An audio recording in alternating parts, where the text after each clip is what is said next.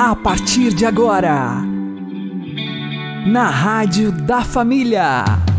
Abre, Senhor, os meus olhos com o seu poder.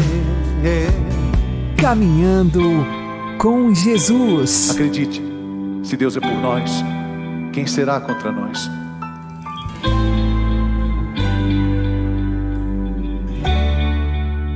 Olá, meu querido irmão e minha querida irmã, ouvintes da Rádio Regional Esperança e também aqueles que nos ouvem pelo YouTube e Spotify. Eu sou João Cláudio e este é o programa Caminhando com Jesus. E vamos caminhar com Jesus em nome do Pai, do Filho e do Espírito Santo. Amém. Inspirai, ó Senhor, as nossas ações e ajudai-nos a realizá-las para que em vós comece e para vós termine tudo aquilo que fizermos. Por Cristo Senhor nosso. Amém. Santíssima Virgem Maria, Mãe de Deus, rogai por nós.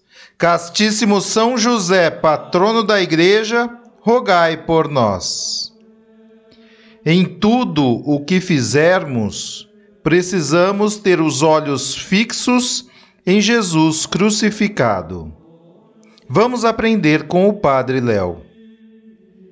Moisés intercedeu pelo povo. E o Senhor disse a Moisés: Faze uma serpente ardente e mete-a sobre um poste. Todo que for mordido, olhando para ela, olha, todo que for mordido, passado, olhando para ela, é gerúndio.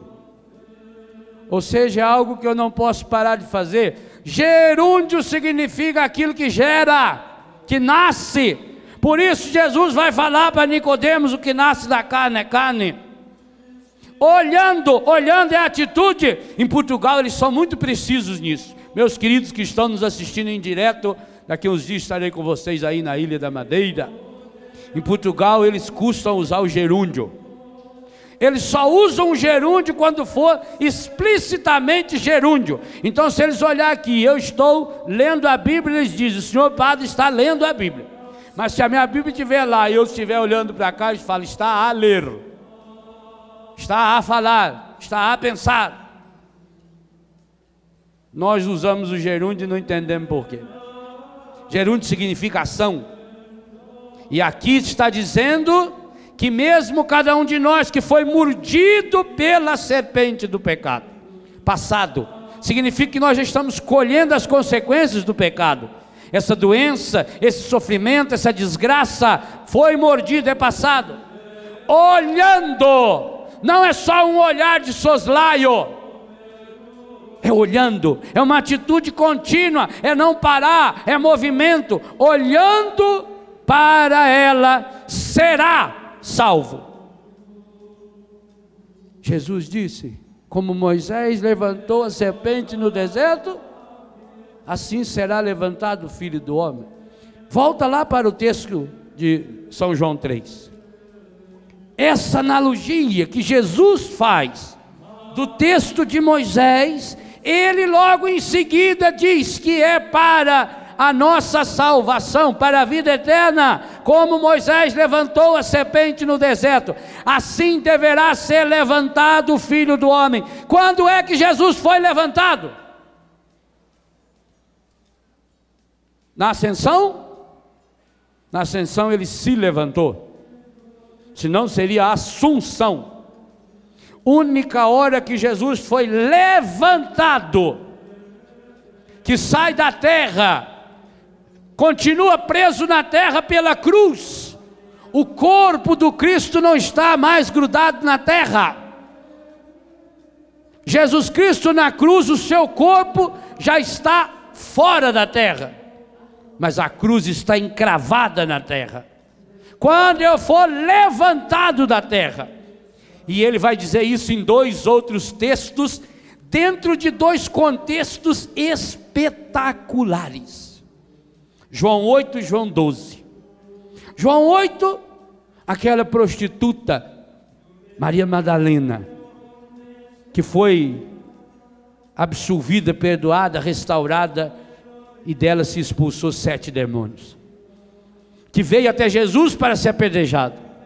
João 12, o jantar em Betânia, na segunda-feira, véspera da Páscoa, seis dias antes da Páscoa, a Maria de Betânia, a outra prostituta, prostituída que trabalhava para leprosos. João 8 e João 12 mostra as duas mulheres mais miseravelmente estragadas pelo pecado. E logo em seguida, a narrativa do encontro das duas com o Senhor refere-se a esse momento em que o Cristo será levantado. João 8, versículo 28. E depois João 12, versículo 32. Quando eu for levantado da terra, eu atrairei todos a mim. Quando eu for levantado da terra, então sabereis quem eu sou. Ora, se Jesus está fazendo esses degraus, João 3, João 8, João 12, João 19, e perpassando entre esses quatro degraus, aonde ele fala desse momento que ele será levantado, que todo mundo vai ter que olhar, não é opcional, eu vou ter que olhar para esse lado aberto, para esse coração traspassado. É porque se eu não olho para esse coração, meus irmãos, eu morro de fraco, eu me atolo em qualquer porcaria.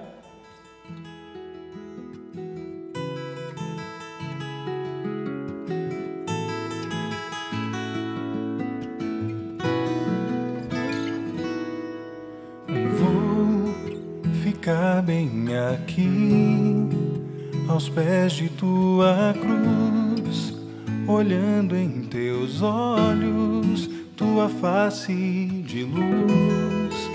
Não sou merecedor de todo esse amor.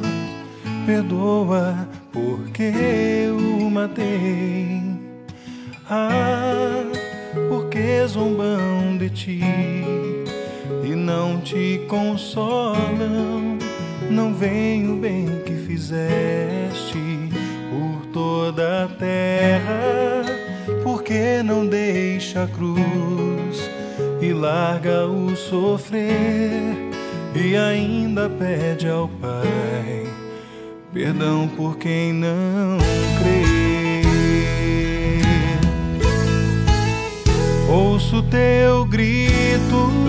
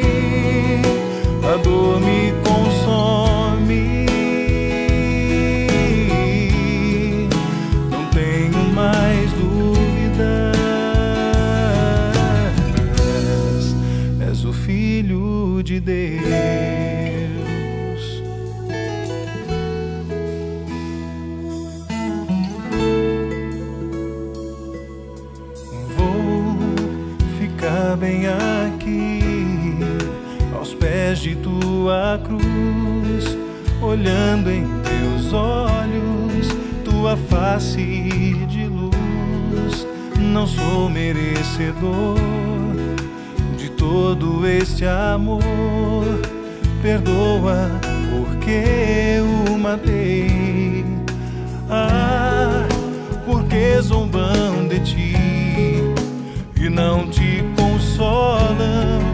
Não vem o bem fizeste por toda a terra, porque não deixa a cruz e larga o sofrer e ainda pede ao Pai perdão por quem não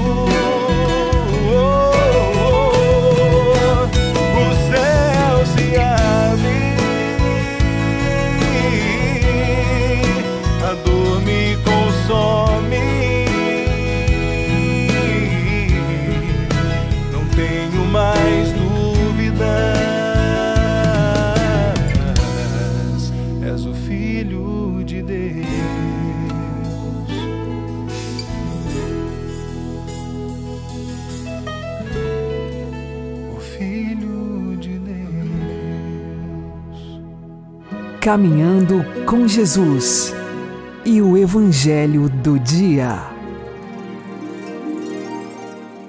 O Senhor esteja convosco, Ele está no meio de nós. Anúncio do Evangelho de Jesus Cristo segundo Lucas. Glória a vós, Senhor. Aconteceu num dia de sábado que Jesus entrou na sinagoga e começou a ensinar. Aí havia um homem cuja mão direita era seca. Os mestres da lei e os fariseus o observavam, para ver se Jesus iria curá-lo em dia de sábado. E assim encontrarem motivo para acusá-lo. Jesus, porém, conhecendo seus pensamentos, disse ao homem da mão seca: Levanta-te e fica aqui no meio. Ele se levantou e ficou de pé. Disse-lhes Jesus: Eu vos pergunto, o que é permitido fazer no sábado? O bem ou o mal? Salvar uma vida ou deixar que se perca? Então Jesus olhou para todos os que estavam ao seu redor e disse ao homem: Estende a tua mão. O homem assim o fez e sua mão ficou curada. Eles ficaram com muita raiva e começaram a discutir entre si sobre o que poderiam fazer contra Jesus.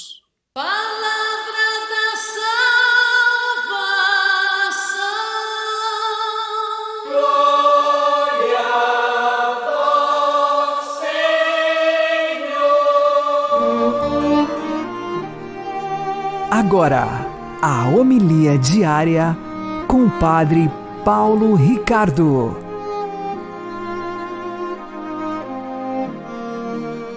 Meus queridos irmãos e irmãs, no Evangelho de hoje, Jesus está num sábado na sinagoga. E aí havia um homem cuja mão direita era seca. Aqui está descrito o cenário. Só que isto é o cenário que todos veem mas existe algo que só Jesus vê, e é o coração das pessoas. O Evangelho nos diz que os mestres da lei e os fariseus o observavam para verem se Jesus iria curá-lo em dia de sábado. Ou seja, aqui tem uma malícia desses mestres da lei, desses fariseus. E Jesus, conhecendo os seus pensamentos, como que quase provocando esses mestres da lei e fariseus, Jesus chama o homem da mão seca e o coloca no meio. Jesus aqui está desmascarando o pensamento desses corações maldosos. E então, Jesus faz o seu ensinamento. O ensinamento da realidade de que o amor, a caridade, é uma lei muito superior à observância do sábado. Que, na verdade, a observância do sábado é um instrumento criado por Deus para que nós amemos a Deus com amor caridade e é evidente, essa caridade transborde no amor ao irmão. E aqui a malícia destes corações que são no fundo, no fundo, corações assassinos.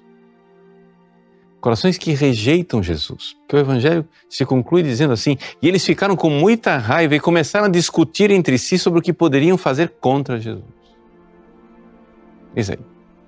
Descrito o Evangelho, mas descrito para que você enxergue verdadeiramente o que aqui está lá. Vamos aplicar isso à nossa vida. Em primeiro lugar, você precisa considerar que nem sempre, quando nós estamos fazendo coisas boas, observando a lei de Deus, a nossa intenção e o nosso coração está completamente reto. E é esta uma das realidades mais importantes que nós podemos aprender com esse evangelho. Os mestres da lei e os fariseus estavam observando a lei de Deus observando na sua literalidade. Se reuniam na sinagoga, liam a palavra de Deus, não trabalhavam no sábado. Mas apesar disto, apesar de estarem seguindo a literalidade da lei, o coração deles está muito afastado, muito afastado de Deus.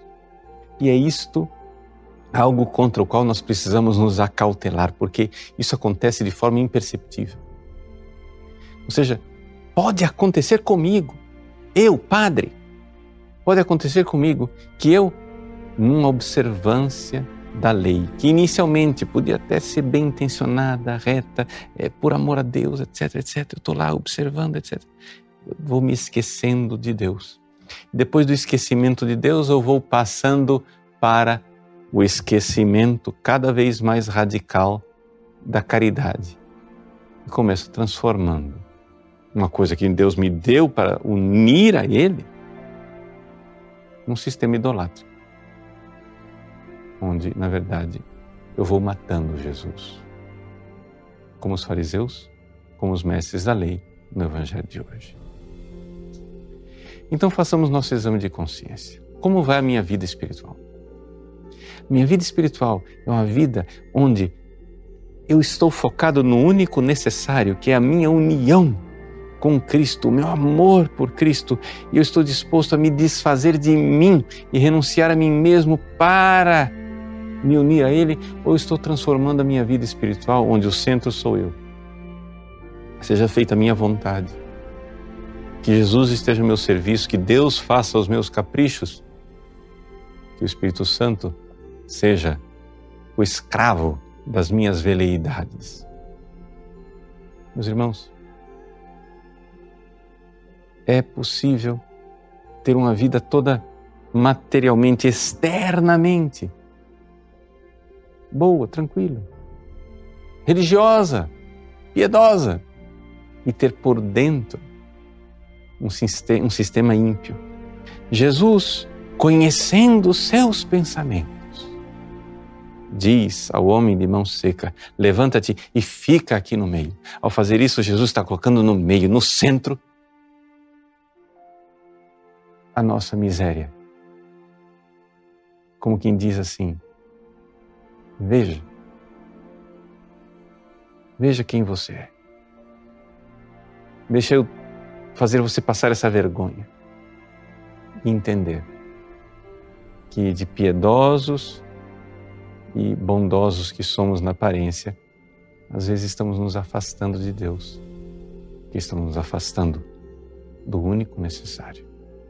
A união com nosso Senhor, que transborda no amor ao próximo. Deus abençoe você. Em nome do Pai, do Filho e do Espírito Santo.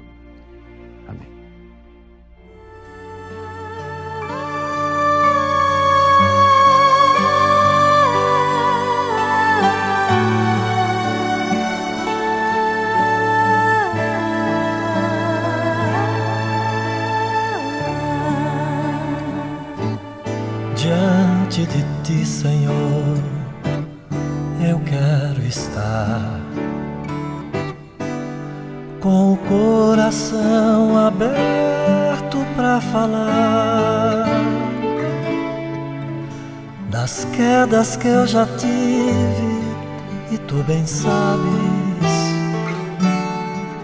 dos tropeços que eu já dei nesta viagem diante de ti, Senhor, eu quero estar. Para que tu entres no meu coração, inundar todo o meu ser com a tua graça e rezar contigo a tua oração.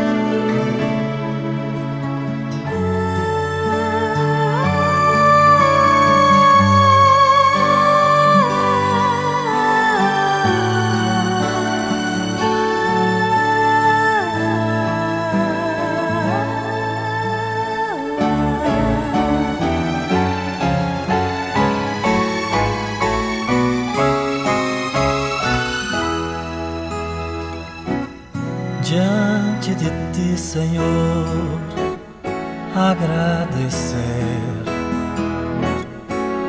porque tu és a razão do meu viver.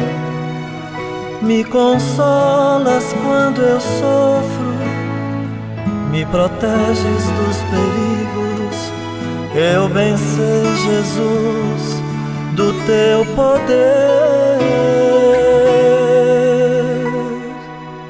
Diante de ti, Senhor.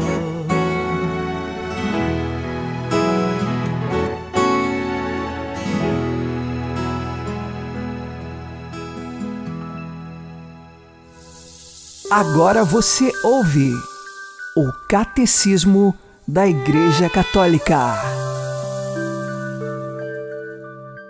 Parágrafo 896. O bom pastor há de ser o modelo e a forma do munus pastoral do bispo. Consciente das suas fraquezas, o bispo pode mostrar-se indulgente para com os ignorantes e os transviados. Não se furte a atender os que de si dependem, rodeando-os de carinho, como a verdadeiros filhos. Quanto aos fiéis, devem viver unidos ao seu bispo, como a Igreja a Jesus Cristo e Jesus Cristo ao Pai. Segui todos o bispo, como Jesus o Pai, e o presbitério como se fossem os apóstolos. Quanto aos diáconos, respeita-os como a lei de Deus. Ninguém faça à margem do bispo nada do que diga respeito à igreja.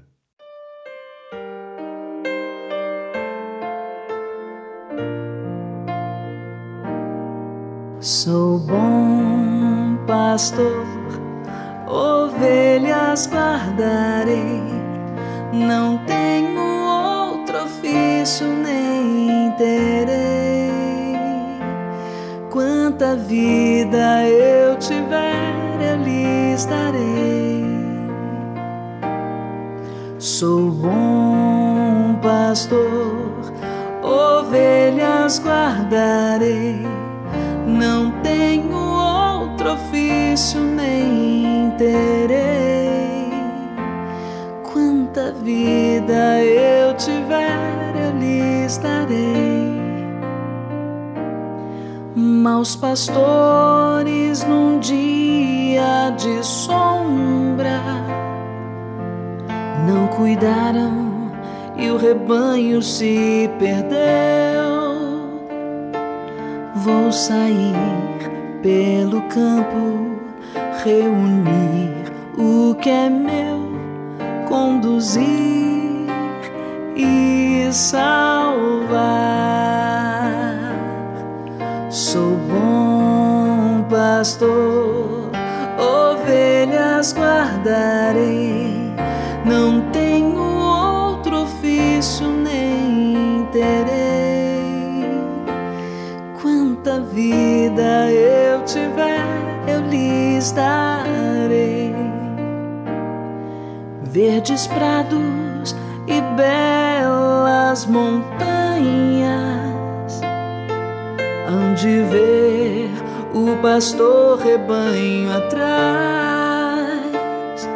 Junto a mim, as ovelhas terão muita paz, poderão descansar. Sou bom pastor, ovelhas guardarei não tenho terei. Quanta vida eu tiver, eu lhes darei. Sou bom pastor, ovelhas guardarei.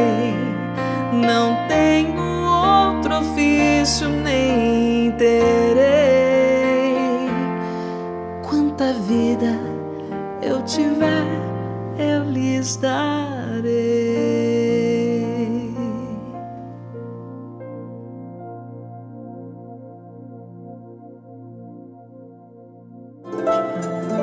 O Santo do Dia, com o Padre Alex Nogueira. Neste dia 5 de setembro, nós fazemos memória de Santa Teresa de Calcutá, conhecida por nós como Madre Teresa de Calcutá. Ela nasceu na Albânia no ano de 1910. Seu nome de batismo era Agnes Gonxa. Agnes que significa cordeiro e em português Inês. Gonxa significa botão de rosa ou pequena flor. Ela fez a primeira comunhão aos cinco anos e foi crismada aos seis anos de idade. O seu pai morreu quando ela tinha oito anos e, a partir disso, a família passou por um período de problemas econômicos. Recebeu uma formação cristã em casa e também na paróquia que frequentava do Sagrado Coração de Jesus. Quando tinha 18 anos, ela teve um discernimento interior de seguir ao Senhor na vida consagrada. Seus pais consentiram, o seu pároco local lhe deu o encaminhamento e ela ingressou então na congregação das Irmãs de Nossa Senhora do Loreto. Já no coração, um desejo de missão, ela foi formada e recebeu o nome de Teresa, em vista de Teresa de Jesus, mas a Terezinha do menino Jesus. Ela tinha no coração esta inspiração de vivência. Mas, ao contrário de Santa Teresinha, que foi missionária rezando dentro do seu Carmelo, eis que Teresa de Calcutá foi missionária nas ruas. Quando ela estava na congregação das Irmãs de Nossa Senhora do Loreto, ela não tinha muita oportunidade de estar com os pobres. E assim, mais tarde, com uma inspiração em uma cena que ela viu na Índia, um pobre que estava no chão e lhe disse: Tenho sede. A partir daquele momento, o seu coração se invadiu de uma caridade sobre-humana, uma caridade que vem de Deus como virtude.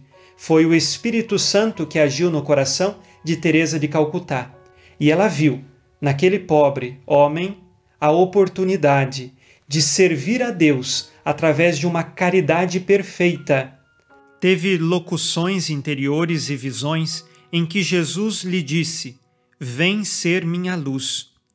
Cristo pediu a Santa Teresa de Calcutá que na dor do esquecimento dos pobres ela pudesse consolar Cristo na pessoa do irmão que sofre.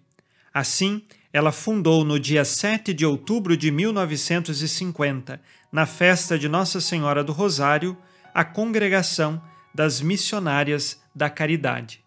A fundação teve de ser reconhecida com todos os processos necessários e as dificuldades e perseguições. Ela educou crianças e mais tarde também atendeu pessoas necessitadas, enfermos, os pobres, e assim foi crescendo. No dia 3 de fevereiro de 1994, Santa Teresa de Calcutá participou no café da manhã de oração nacional que é celebrado todos os anos em Washington, nos Estados Unidos. E lá, diante das maiores autoridades americanas e diante do mundo inteiro, ela disse: A maior ameaça para a paz hoje é o aborto, porque o aborto é declarar guerra à criança, a criança inocente, que morre nas mãos de sua própria mãe. Se aceitarmos que uma mãe possa matar o seu próprio filho, como podemos dizer aos outros que não se matem? Assim ela condenou o aborto e disse também: Para mim, as nações que legalizaram o aborto são as mais pobres do mundo, porque têm medo de um não nascido.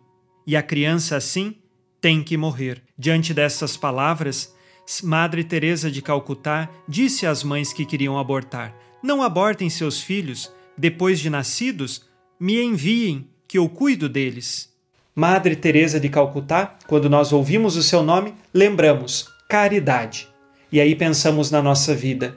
Nós só podemos fazer realmente caridade cristã se for através da ação do Espírito Santo. Sozinhos não podemos nada. Precisamos pedir ao Senhor que nos dê a caridade perfeita, aquela caridade perfeita em que nós amamos os inimigos, que perdoamos quem nos ofende, que nós somos capazes de amar de uma maneira sobre-humana. Por alguns anos de sua vida, passou por uma escuridão interior, onde ela tinha um sentimento de separação de Deus, porém nunca se afastou dele. Ela começava o seu dia com a Eucaristia e saía de casa com o rosário na mão para servir ao Senhor nos mais pobres, constantemente rezando. Ela se confessava uma vez por semana. Que Santa Teresa de Calcutá interceda por nós lá no céu, para que trilhando o caminho da caridade nós encontremos a vida eterna. Viver o amor não é fácil, requer de nós renúncia, doação. E Santa Teresa de Calcutá doou a sua vida por inteiro. Morreu no ano de 1997, mesmo com saúde frágil, sempre serviu ao Senhor. Que Deus nos ajude a servir desta forma. Santa Teresa de Calcutá, rogai por nós. Abençoe-vos, Deus Todo-Poderoso, Pai e Filho e Espírito Santo. Amém. Fique na paz e na alegria que vem de Jesus.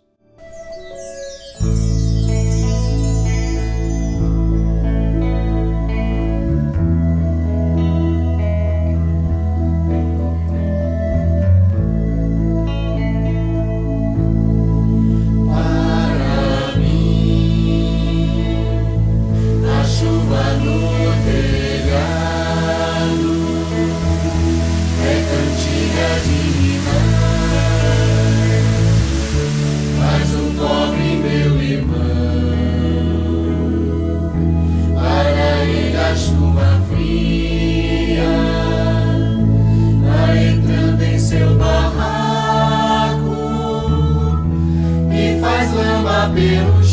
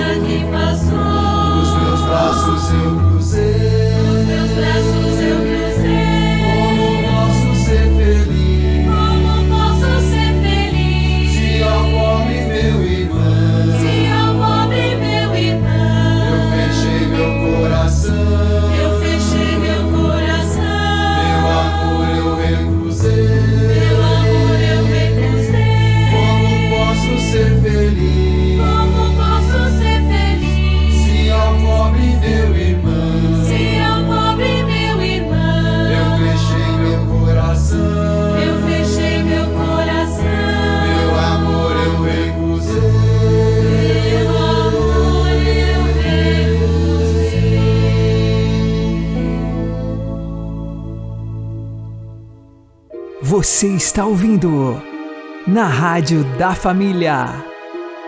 Caminhando com Jesus. Oremos. Senhor Deus, Rei do céu e da terra, dirigi e santificai os nossos sentimentos, palavras e obras, segundo os vossos mandamentos a fim de alcançarmos com a vossa ajuda a salvação e a liberdade eternas. Por nosso Senhor Jesus Cristo, vosso Filho, que é Deus convosco na unidade do Espírito Santo. Amém. O Senhor nos abençoe, nos livre de todo mal e nos conduza à vida eterna. Amém e que Maria e José nos conduzam pelas mãos para que continuemos caminhando com Jesus.